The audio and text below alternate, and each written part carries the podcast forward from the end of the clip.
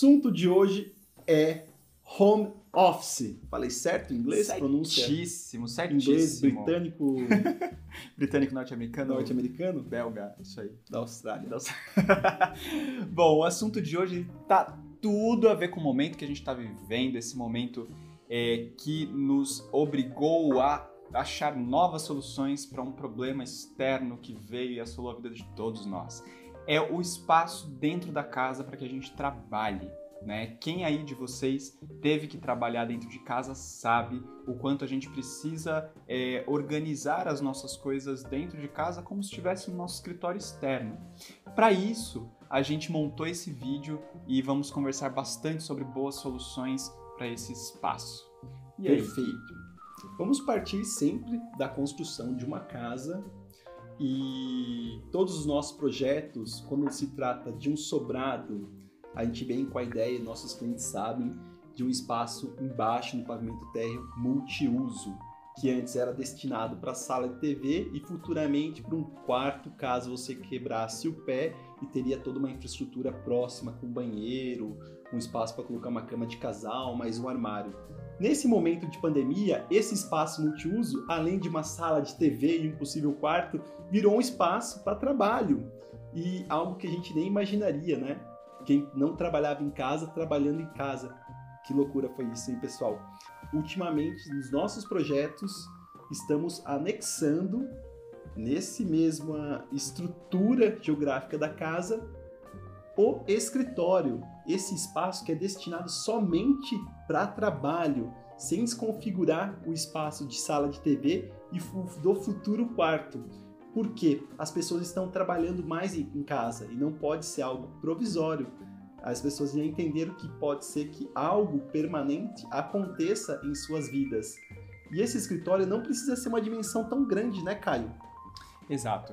Quando a gente fala do espaço multiuso, quem assistiu o nosso vídeo de banheiros vai saber do que a gente está falando, porque a gente vai sempre ter um banheiro no pavimento térreo que vai atender a esse espaço caso ele seja um quarto. No caso de um escritório, falando de um sobrado, a gente sempre dá a possibilidade do nosso cliente fazer esse escritório, por exemplo, por perto da porta de entrada, se ele recebe muita gente dentro do escritório, para eventualmente fazer um pagamento, assinar documentos e não quer que a pessoa adentre muito ao espaço da casa. Então esse escritório próximo à porta de entrada vai fazer um acesso legal e vai servir para esse fim, inclusive com a possibilidade de um acesso externo. Aí a visita ela não precisa necessariamente nem entrar dentro da casa.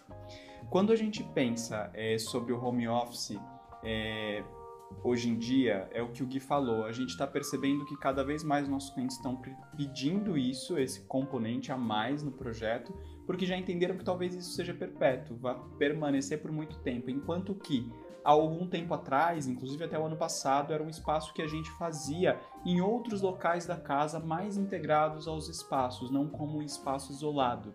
Então, por exemplo, uma dica que nós sempre demos para o espaço do escritório, para ter uma bancada de computador, abrir um notebook, ter uma impressora, é o espaço de corredor.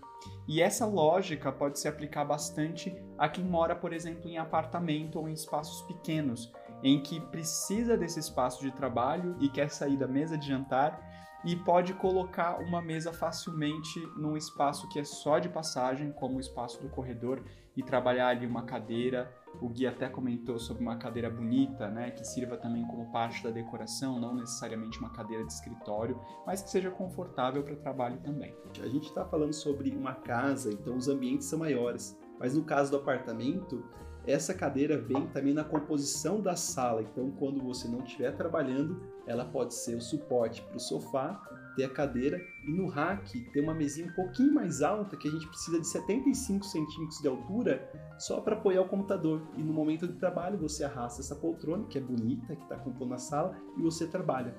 Outra opção de escritório em casa, fechado, além do pavimento térreo, é trabalhar esse espaço no pavimento superior ou no pavimento da área íntima dos quartos. Caso você precise, ou as duas pessoas que estão em casa, o casal, trabalhe e um precise ficar no escritório e o outro no pavimento de baixo ou no pavimento social, para que você não tenha esses conflitos de ligação telefônica, reunião e que um não atrapalhe o outro. É, isso acaba dando mais privacidade, né? Então quem busca privacidade o escritório próximo dos quartos é uma opção legal. Posso falar só mais uma coisa? E caso um dia você pare de trabalhar, como esse espaço é pequeno, o espaço de home office, ele pode virar um maleiro para sua casa. Então pense sempre na flexibilidade dos espaços. Não pense numa casa que ela vai ser é, somente para você. Pense pelo lado do mercado e a flexibilidade que pode trazer benefício para o seu investimento. É isso aí, pessoal. Esse foi o papo de hoje. Espero que vocês tenham gostado. Muito obrigado e até semana que vem. Tchau, tchau.